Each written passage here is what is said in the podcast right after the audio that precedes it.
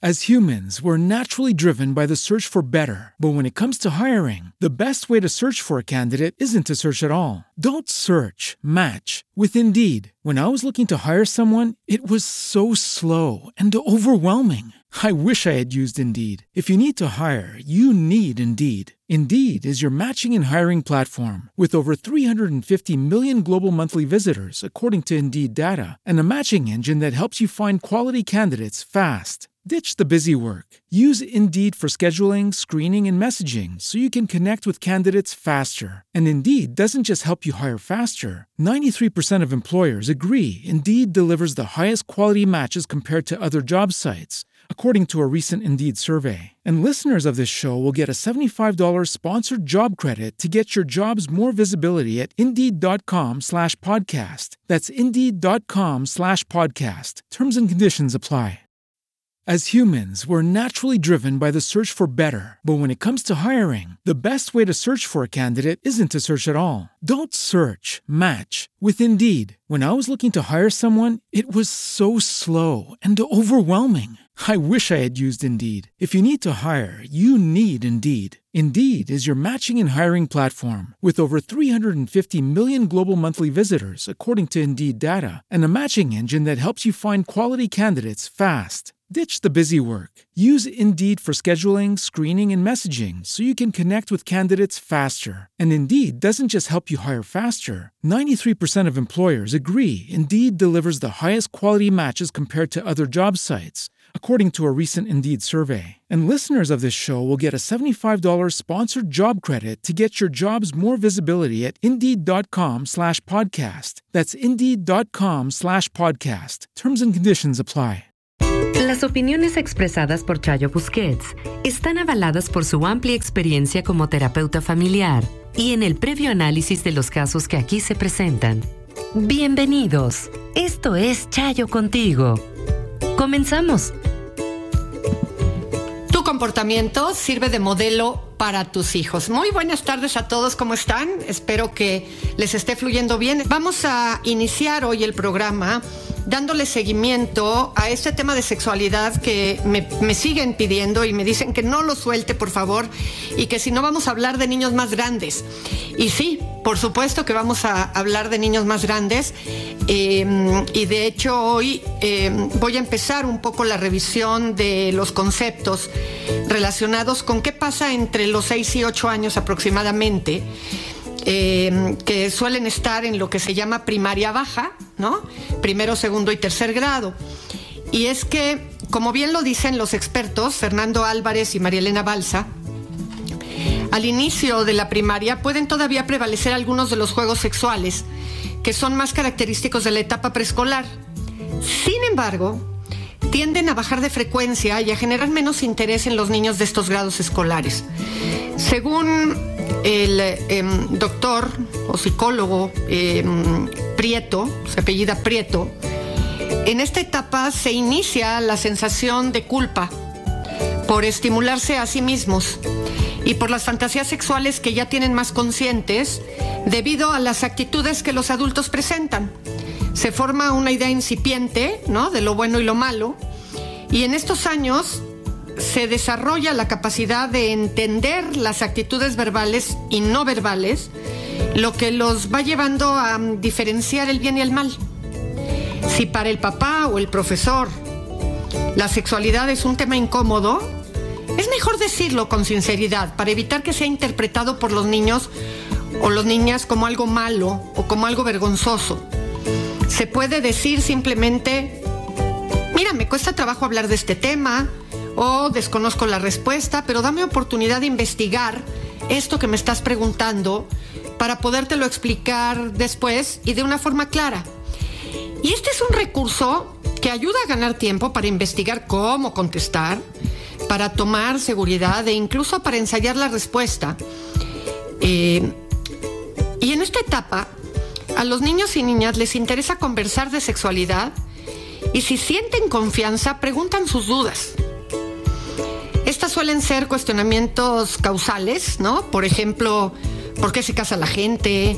¿Por qué los hombres no cocinan?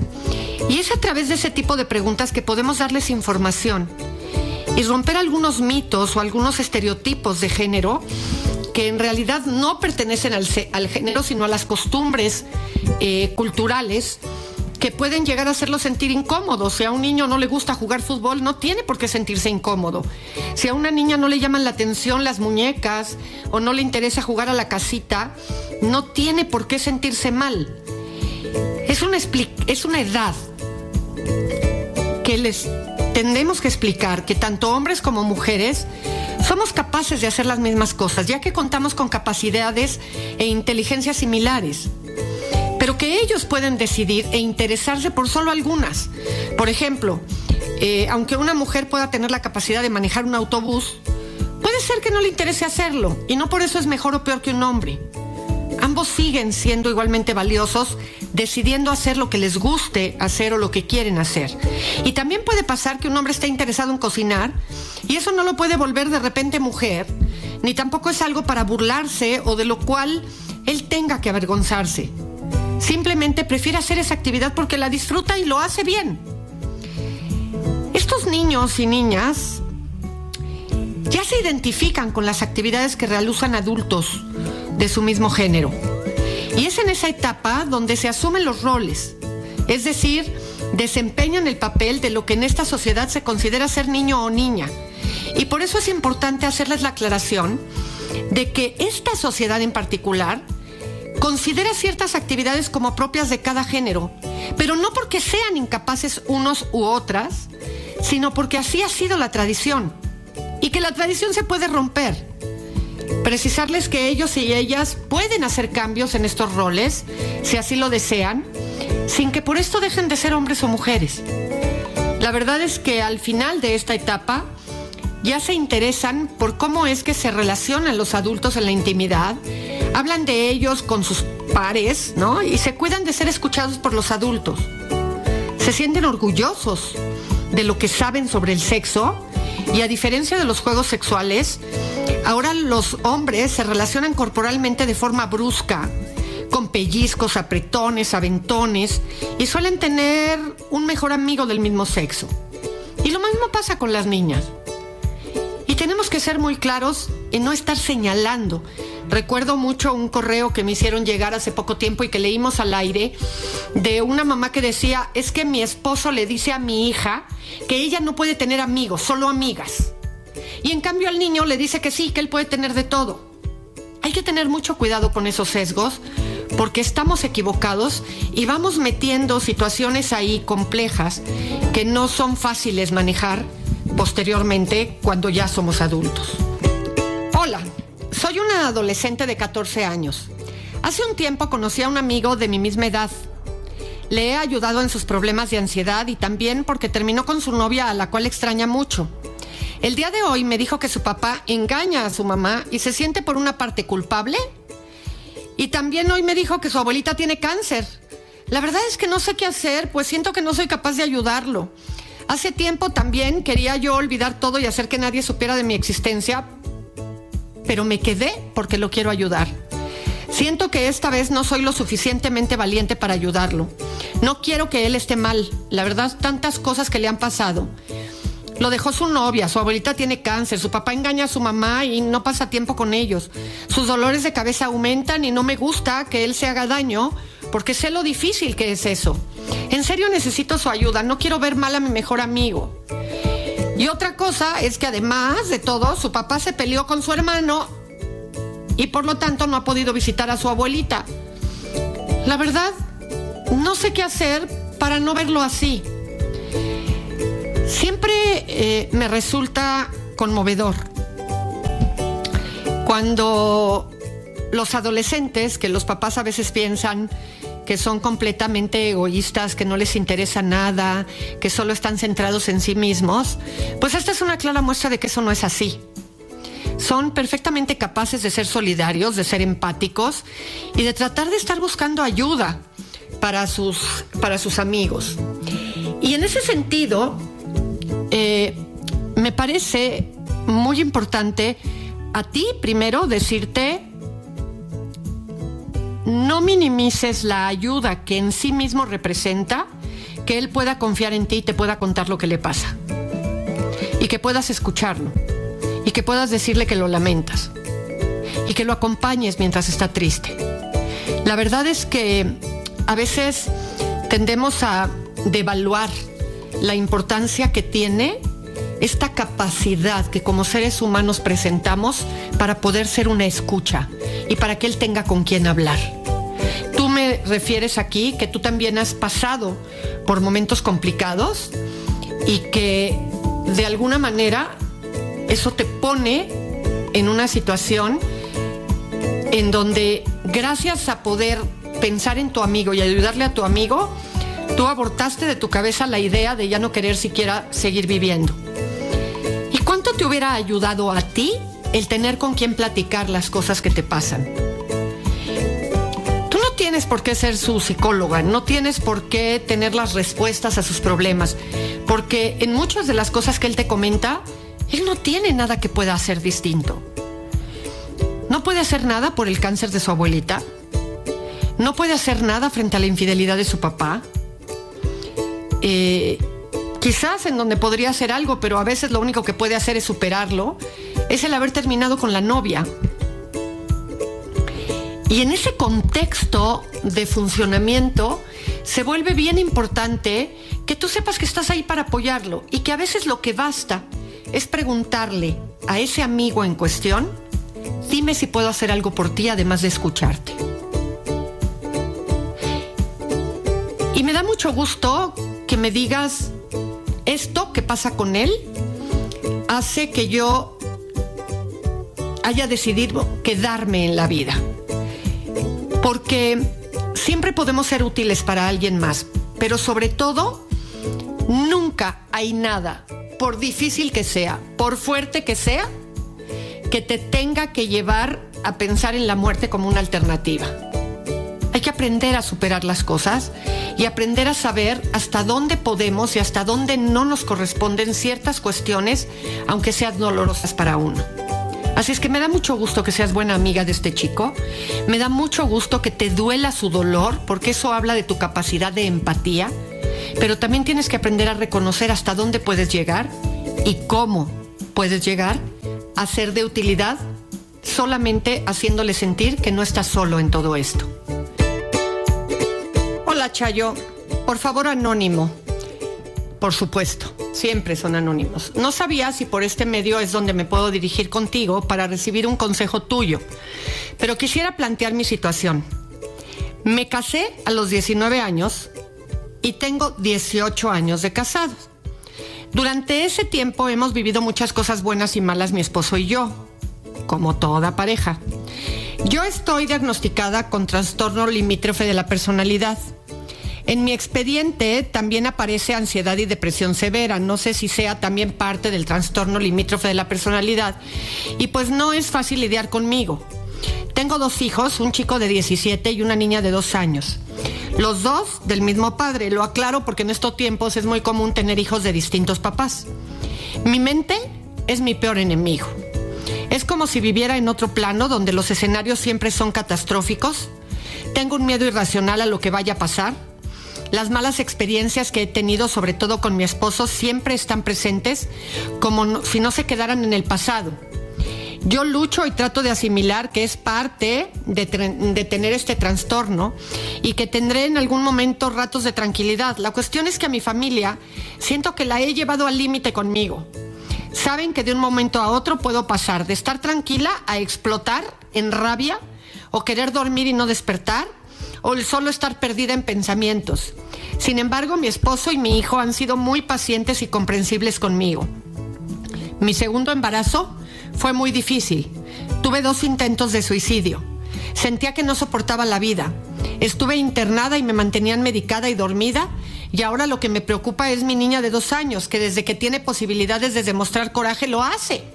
Acaba de cumplir dos años y es capaz de tomar cosas y aventarlas o pegar en la pared de coraje. Tiene arranques que no esperas ver en alguien tan pequeño. ¿Es probable heredar el trastorno límite de la personalidad? ¿Cómo puedo atender su conducta? De antemano, gracias y espero me puedas ayudar. Mira, lo primero que tengo que hacer es reconocerte, que tengas la capacidad de poder expresar que tienes este trastorno y que lo aceptas y que eso implica muchas dificultades para las personas que viven a tu alrededor. Eso es lo primero porque es muy raro que una persona con este tipo de trastorno acepte que lo tiene.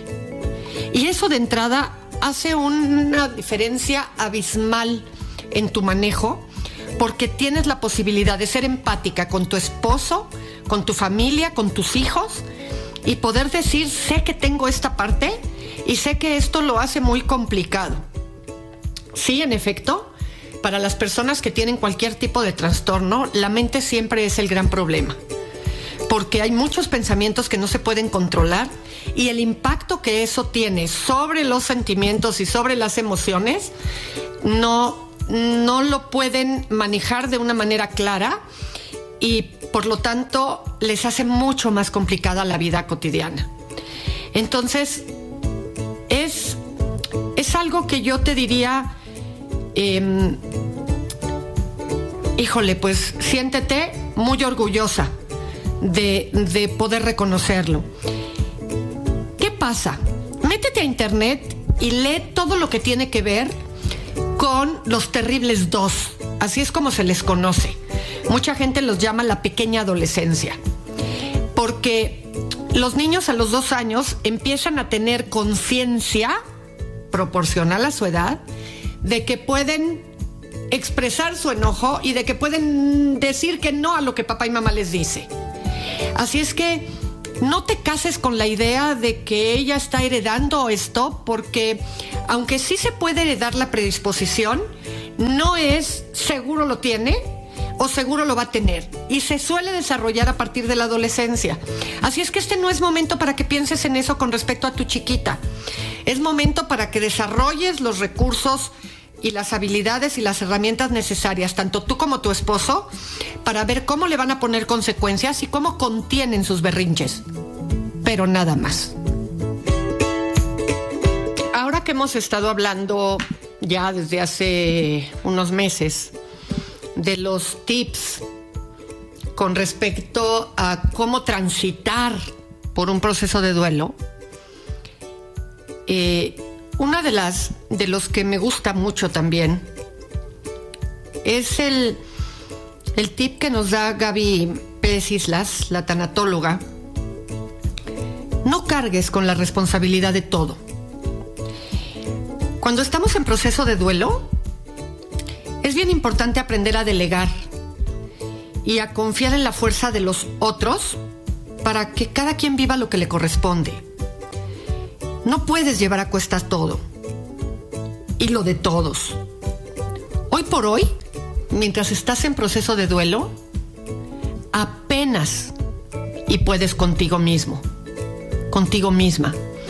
Y a veces la pura idea de los pendientes nos empieza a pesar. Y tiene que ver con que la energía no está bien distribuida muchísima de nuestra energía psicológica, mucho de nuestra energía personal, está puesta de una manera muy importante en que nuestro cerebro trate de asumir y de aceptar el duelo. Así es que la energía que antes repartías en muchas actividades diferentes y en muchas cosas distintas, hoy está mucho más reducida y esa es la que tienes que usar. Así es que en muchas ocasiones cuando estamos en duelo es el momento de empezar a delegar y a decir, a ver, esposo, esposo, esposa, esto es lo que te toca y con lo que necesito que ayudes.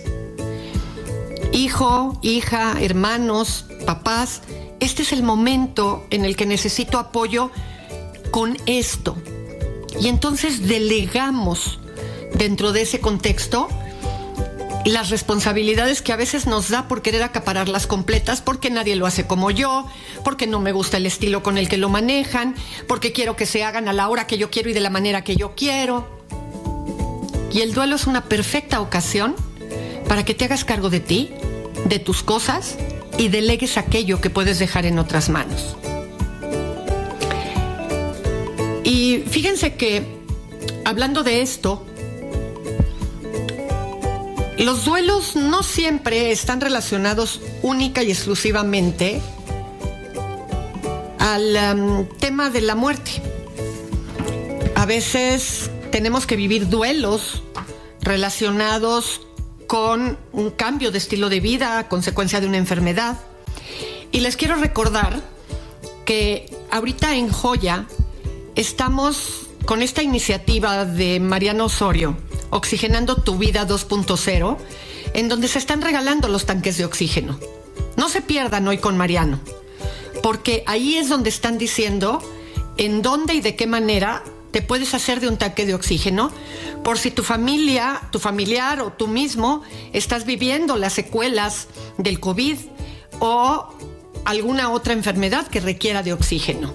Así es que no se pierdan el programa y estén presentes, porque sin duda alguna el duelo de haber perdido calidad de vida se pasa mucho mejor si tenemos todo lo necesario para poder disponer de aquello que se requiere para estar físicamente mejor. Y es momento de empezar a hablar de parejas. Y mm, platicábamos un poco de, esta, de este riesgo cuando termina una relación de pareja y a veces cuando no termina y estamos en la relación, en un estado de humillación radical. Y en ese tipo de relaciones, cuando ya caemos en la humillación, la persona enamorada crea un miedo generalizado al mundo porque lo considera amenazante. Si mi pareja me desprecia, el mundo también lo va a hacer. Y de ahí el aislamiento del que padece eh, esta situación y el apego al poder dentro de la relación, que suele ser la pareja. Y se tiene como único punto de referencia en la vida. Una paciente decía muy resignada, no soy víctima de él, sino del amor que siento, porque no tengo otra cosa. Y aún amar a una persona que no te quiere, que no te trata bien y sin embargo te empeñas en quedarte ahí, es autodestructivo. Y si ese amor se vuelve testarudo y se vuelve irrevocable, es peor. Una de las cosas que hay que hacer es no darse tanta importancia a los pensamientos que se tienen cuando no la estamos pasando bien. Porque al darle demasiada importancia a esos pensamientos, eh, empezamos a creérnosla. Y es importante dejar claro que las pequeñas humillaciones se van sumando. Cada vez que te sientes degradado o degradado, degradada, van dejando huella y van alimentando un esquema en donde te subyugas ante la persona y eso va creciendo.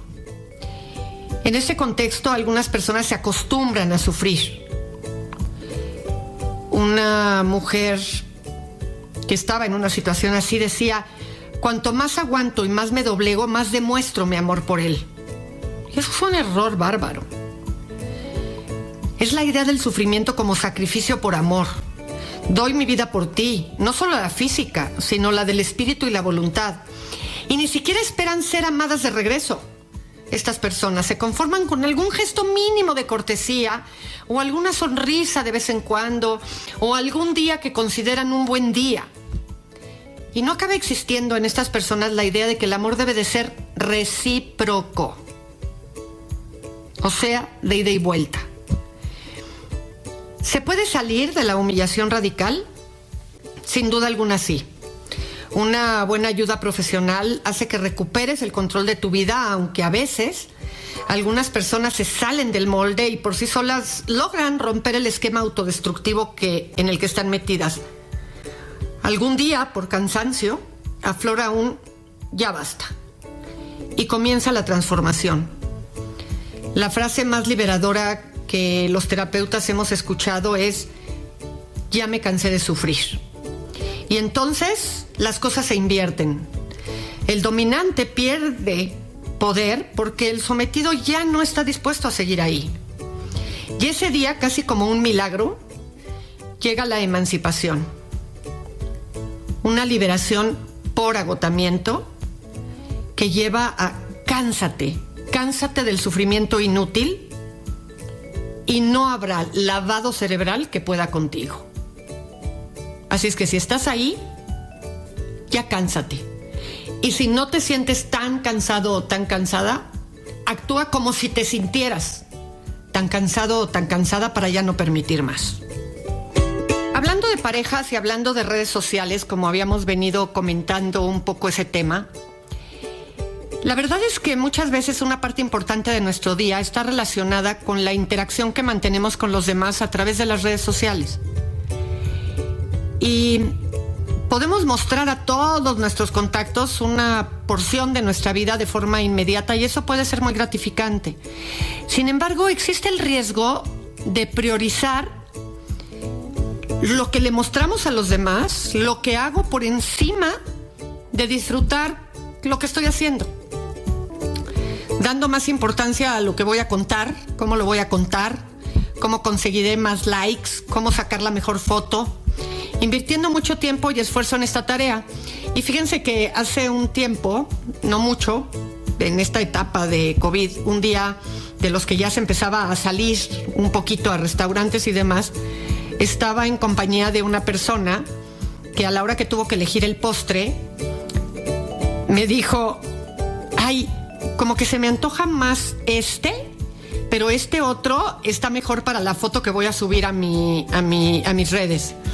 Y me llamó mucho la atención porque le dije, ¿cómo? ¿Vas a dejar de disfrutar el postre, el postre que más se te antoja por el postre que se ve más bonito? ¿No? Y a veces eso hacemos, pero no con los postres, lo hacemos con todo. Invirtiendo mucho tiempo y mucho esfuerzo en esa tarea. Y esto, cuando sucede en pareja, y si hay un desequilibrio en la importancia que cada miembro de la pareja le concede, puede generar conflictos. El tiempo que pasamos con nuestra pareja, medido en cantidad, pero sobre todo en calidad, es un factor que influye enormemente en el grado de satisfacción que tenemos con la relación. Por eso tenemos que olvidarnos de nuestras redes sociales o dejar directamente el celular en casa o en otro lado cuando hacemos alguna actividad en especial con la pareja porque puede ser una forma de centrarnos en disfrutar ese momento presente sin sentir la presión de cómo vamos a mostrar al mundo lo que nos está pasando. Si por el contrario es tu pareja quien tiene dificultades para despegarse de las redes y es algo que está afectando a tu relación, puedes empezar por comunicar tu deseo de que trate de utilizar menos las redes sociales cuando están haciendo determinados planes o en ciertos momentos del día, por ejemplo durante la comida, tratando de comprender que aunque le puede costar, sobre todo al principio, el teléfono ha pasado a ser una extensión de nuestro cuerpo en nuestra vida cotidiana. Así es que las redes sociales tienen muchas particularidades que hacen que sean inevitables, una forma fundamental en nuestra comunicación con los demás. Pero hay que aprender a utilizarlas de la manera más adecuada. Si no queremos que se interpongan entre nosotros y nuestra pareja, es requisito indispensable analizar qué uso hacemos de las mismas y tratar de mejorar esos aspectos que detectemos que están generando o que podrían generar un conflicto. Y si aún así descubres que como pareja estás teniendo dificultades que no sabes cómo solucionar, pues hay que tratar de acudir a un terapeuta para tratar de ver con qué estrategias podríamos manejar esos conflictos. Pero es muy importante porque se vuelven parte de nosotros mismos y cuando ya perdemos la relación, nos damos cuenta que no valía tanto la pena. Y en efecto aquí estamos de regreso con más estrategias para las relaciones de pareja. Todo lo que ayuda a las relaciones es el apoyo que, que queremos ser uno para el otro. No somos la felicidad del otro. Somos una compañía, un apoyo, alguien con quien se comparte la vida. Y cuando estamos en pareja, sobre todo cuando ya la pareja se estableció, se conoció el tiempo suficiente y tienen la firme intención ambas partes de poderse comprometer para una relación duradera, pues ya estás con la persona con la que quieres compartir el resto de su vida. Así es que se vuelve muy importante que se sientan seguros en su compañía y que sepan que estarán ahí de manera incondicional para cuando los necesiten, no para resolverle los problemas o las situaciones a la otra persona, sino para poder ser un apoyo, eh, alguien de donde surgen ideas, votar, pensamos, cómo lo pensamos, qué creemos y de qué manera las cosas pudieran caminar de una forma mejor. A veces lo resuelven en conjunto, a veces es una de las partes quien lo necesita. El otro día platicaba con una persona en el consultorio que me decía, pues estos momentos le he dicho a mi esposa que estoy para apoyarla porque su pareja, la pareja de su mamá está pasando por una situación muy difícil, por una enfermedad. No es su papá, pero es la pareja de su mamá desde hace muchos años y vivió como si fuera su padre y pues requerían apoyo para llevar a este hombre al hospital, para irlo a recoger, para apoyar a su mamá con, con las compras de la casa, con el súper, porque está dedicada de manera muy importante a todo lo que tiene que ver con la recuperación de la enfermedad de este hombre.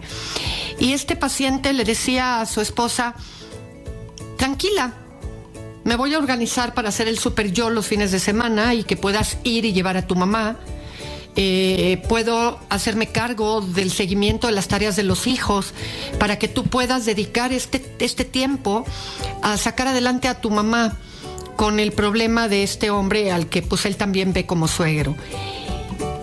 Y pues realmente el problema es de ella, pero él incondicionalmente está viendo qué modificaciones le puede hacer a su día a día de tal manera que pueda suplir a su pareja en las cosas que ella normalmente hace para que pueda en estos momentos dar un apoyo especial a su madre y a este hombre. Y eso es lo que hay que hacer en las relaciones de pareja. Y eso es lo que es el apoyo incondicional. No es dejarlo todo por ti, ni que te vuelvas todo en mi vida, pero sí ir pudiendo hacer ajustes en el día a día de acuerdo a aquello que se presenta en donde sabemos bien que puedes contar conmigo y con los recursos personales que te puedo ofrecer para que las cosas salgan adelante. ¿Eres un apoyo para tu pareja? ¿Lo es tu pareja para ti? ¿O te las tienes que arreglar como puedas? Y a veces el apoyo solamente es que te pueda brindar ideas, que te pueda ofrecer pensamientos con respecto a lo que está pasando y que te sientas apoyado. ¿Eso sucede? Fíjense que tengo un correo aquí. Dice, mi nombre es fulanita de tal, tengo 26 años, tengo dos años casada. En estos dos años con mi suegra no se han dado muy bien las cosas porque ella siempre opina en mi matrimonio y en mis hijos. Tengo dos, una niña de siete años y un peque de dos años. Yo solo le doy por su lado a mi suegra porque pues mi esposo la defiende mucho y a mí me molesta, pero por no tener una discusión no digo nada.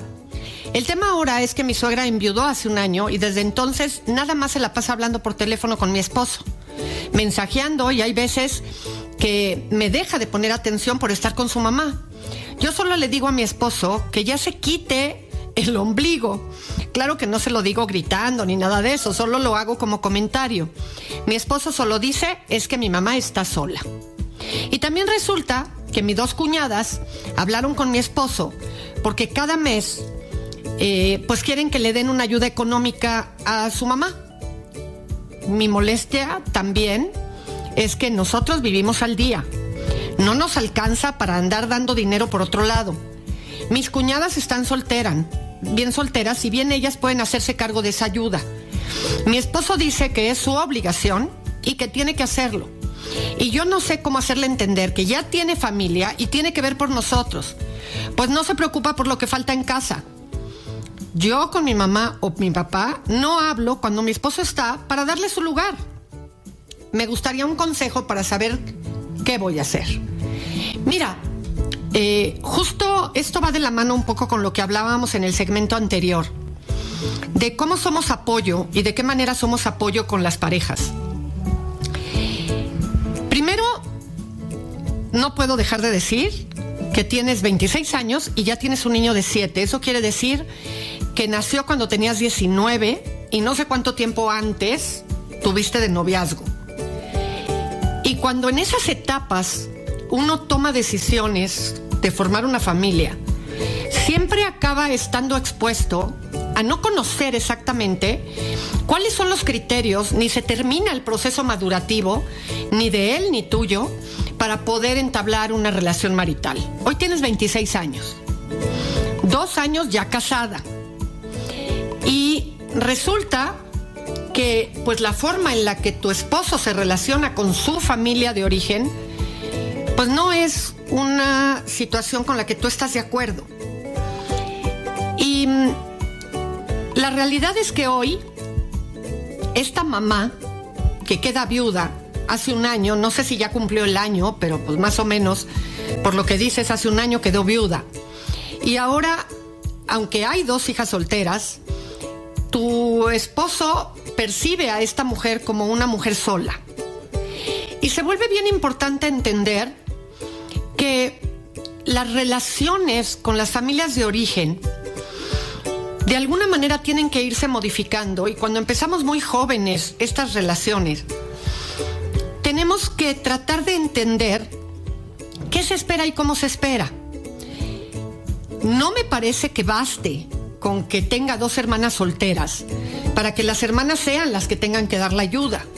Independientemente de la situación de cada hermano, me parece que los tres tendrían que apoyar a esta mamá. Y desde ese lugar, tener que ver cómo se reajusta el contexto de la interacción matrimonial y del acuerdo matrimonial para ver días que empezar a trabajar también, a ver cómo dan el apoyo, a cuáles son las necesidades básicas que están cubiertas en casa, cuáles faltan por cubrirse y cuál es el proyecto de corto, mediano y largo plazo que quieren hacer. Que tú tengas una relación distinta con tus papás no hace necesariamente que él tenga que copiar ese esquema para llevarlo a cabo él. ¿Es cierto que la prioridad para él tienen que ser tú y tus hijos? Sí, es cierto.